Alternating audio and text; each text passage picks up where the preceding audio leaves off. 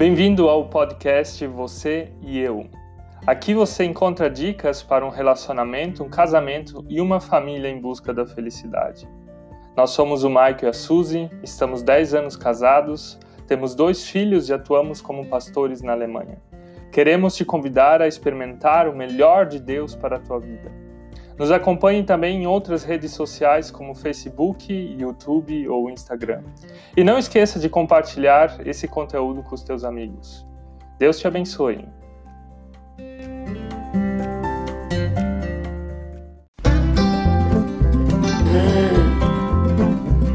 Neste vídeo queremos te dar algumas dicas de como você pode entender melhor o teu temperamento e o temperamento do seu parceiro e vamos apresentar quatro tipos de temperamentos diferentes. E no final deste vídeo vamos compartilhar qual o temperamento que falta em nosso relacionamento.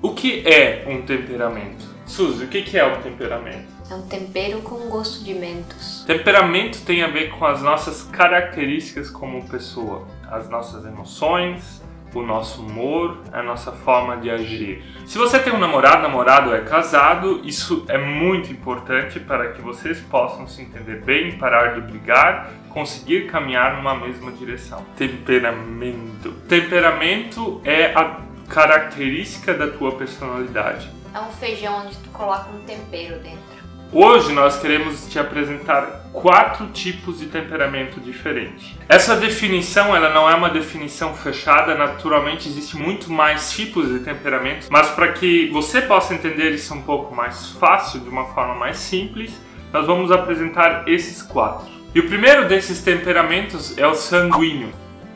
Pensa assim na sala de aula, a professora ah, pede para um aluno para se voluntariar. Quem é o primeiro a levantar o braço? Sanguíneo. Se você conhece um pouco da Bíblia, pensa no Pedro. O Pedro é aquele que diz para Jesus: Eu vou te seguir até os confins da terra. Por outro lado, quando Jesus é preso, ele nega Jesus três vezes. É muito emocional, né? Gosta de estar em público. Por isso que foi o Pedro que levantou a mão para Jesus para andar em cima da água. São pessoas impulsivas, elas gostam de interagir, são emocionais, já falamos. Não, são pessoas. Metidas. Tu tem dificuldade com sanguíneo? É, mas já aprendi bastante com eles. A Suzy casou com sanguíneo. Sanguíneo é uma das minhas características mais fortes. O sanguíneo é o de- tipo de pessoa que chega em algum lugar e todo mundo percebe ele. Ele também gosta de ser percebido, ele gosta de gesticular, de mostrar as mãos. Por exemplo, quando a Suzy e eu brigamos, uma das coisas que mais irrita a Suzy é que eu começo a gesticular e ela diz: ninguém precisa saber que a gente tá brigando. Que o Michael acha que tá pregando pra mim. Pagando a palavra do Senhor para converter essa mulher de coração duro. Quais são os pontos fortes dos sanguíneos? O ponto positivo do sanguíneo é que ele é super simpático, ele chega bem, a, boa, a primeira boa impressão ele causa muito bem, traz felicidade, Quais são os pontos fracos do sanguíneo? fala demais, fala sem refletir muito. Ou seja, às vezes, como sanguíneo, você se arrepende daquilo que você falou, daquilo que você decidiu Toma decisões muito precipitadas, em né? questão de minutos. Às vezes ele se voluntaria para algo muito rápido e em questão assim de minutos ele vê na sua agenda ou agora já tomei mais um compromisso e não cabe na minha agenda. O Michael é exagerado, ele conta uma coisa e que nem hoje ele disse que ligou ah, 10 vezes pra mãe dele e a mãe dele sempre desligou na cara dele. Eu aposto que foram três vezes que ela. Você tem razão, foram realmente três vezes. Se você também é sanguíneo, não esqueça de curtir esse vídeo. E Nem se, pensa muito. e se você não é sanguíneo, você tem que aprender a ser mais sanguíneo e também curte esse vídeo. e Compartilha isso para toda a tua família, teu amigo, grupo de WhatsApp, Telegram, aquilo que você tem nas redes sociais. O segundo temperamento do qual nós queremos falar é do fleumático. Quais são as características do fleumático? Olha, a que mais eu admiro é que ele não tem inimigos. Todo mundo gosta dele. Verdade isso, né? O fleumático, na verdade, ele é sonhador, ele é dócil, ele é uma pessoa bem mais pacífica, né? Ele Está bem com todo mundo, é manso, ele não tem briga. Os fleumáticos costumam ser mais silenciosos, eles refletem um pouco mais as decisões que eles vão tomar. O Abraão, por exemplo, ele ficou muito tempo trabalhando na mesma coisa antes de ele escutar a voz de Deus e tomar uma nova direção na vida dele. Ou seja, são pessoas bem cautelosas naquilo que elas fazem. Não gosto muito de mudanças. Elas são pessoas observadoras, disciplinadas e não gostam de falar a sua opinião em público. Pessoas altamente equilibradas e confiáveis. Quais são os pontos fracos do fleumático? Ah, isso ali não tem uma decisão própria, é Maria vai com as outras. Os fleumáticos eles são mais lentos, eles demoram para tomar decisões e são resistentes a determinadas mudanças. Um terceiro temperamento que existe é o colérico.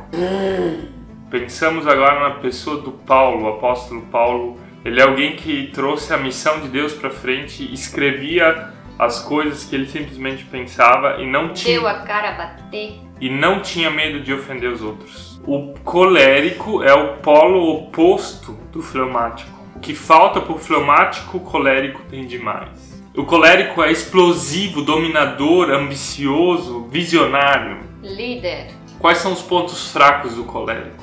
briguento, explosivo, arrogante. É só pensar no Trump.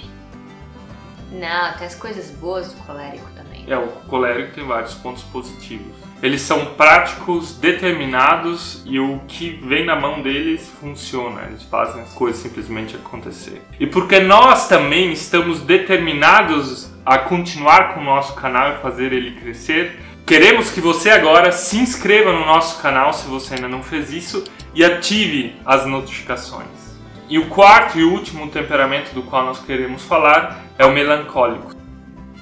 Se pensarmos na Bíblia, lembramos da pessoa do Moisés. Era alguém que tinha a sensibilidade aflorada. Ele era alguém bem sensível, perfeccionista e talvez por isso demorava muito para tomar algumas decisões, pensando, remoendo aquilo que estava no coração e nos seus sentimentos. Os melancólicos, eles são muito mais introvertidos. Os melancólicos são o polo oposto do sanguíneo.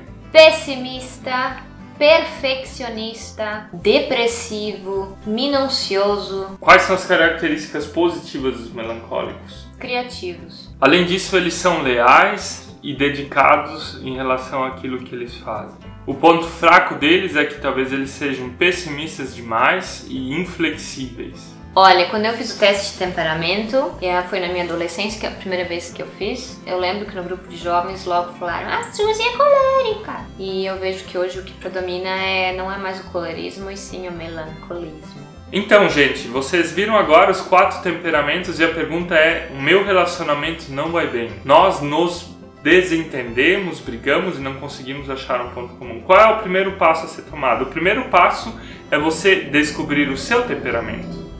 É você descobrir como é que você se gerencia. E se você consegue descobrir como você se gerencia, você também vai poder ajudar o seu parceiro ou sua parceira. Por isso, nós vamos postar aqui no comentário do vídeo um teste para temperamentos. Assim você descobre qual é o seu temperamento e você começa a se ajudar. Você se ajudando, você ajuda o seu parceiro, a sua parceira e o seu relacionamento. E Suzy, qual tu acha que era o temperamento de Jesus? Ele tinha 25% de cada temperamento, o que dá 100%. Então fala, quando é que Jesus foi sanguíneo? Ah, eu acho que quando ele pedia essas coisas loucas de cuspir na cara ou se lavar no rio que tava ali do lado, Quando é que Jesus foi melancólico? quando ele transformou água em vinho, foi criativo. Quando é que Jesus foi fleumático? Quando ele rabiscou lá no chão por causa da mulher adulta. Quando é que Jesus foi colérico? Ah, esse eu acho mais legal. Quando ele virou a mesa. Acho muito legal. E uma segunda dica que nós ainda temos para ti é convide Jesus para dentro do seu relacionamento. Se Jesus tinha todos os temperamentos, ele é aquele que vai te dar equilíbrio. Vá à fonte, a fonte é o próprio Deus, aquele que te presenteia aquilo que você já tem e aquilo que você talvez precisa ter para melhorar e o seu relacionamento ficar melhor. Seja grato pelos pontos fortes do teu temperamento, busque pelos ah, pontos fortes dos outros temperamentos. Porque a gente tem a tendência de achar que o temperamento do outro é melhor, né, que o meu. Quando você reconhece os pontos fortes e os pontos fracos do teu temperamento e do outro temperamento, tu tem bem mais empatia. Essa foi uma frase típica de melancólica que coloca assim para trás e diz o temperamento do outro melhor. O colérico não diria isso. E qual é o temperamento que falta para nós? Quem, tu e eu? Isso, no nosso relacionamento. Olha, eu acho que é o fleumático. Eu tenho certeza que é o fleumático. Eu acho que a gente tem que aprender a ficar mais de boa com algumas coisas. Ter mais amigos. Meu chapéu, Suzy. Saber relaxar e não se estressar tanto aproveitar a vida. E a gente quer saber de ti qual é o temperamento que você mais sente falta no teu relacionamento ou aquilo que vocês acham que precisariam estar melhorando. Não esqueça de escrever aqui nos comentários, ficaremos felizes com isso porque assim você diz pro YouTube que esse vídeo vale a pena ser assistido. Nos vemos no próximo vídeo e até mais. Tchau, tchau. Tchau.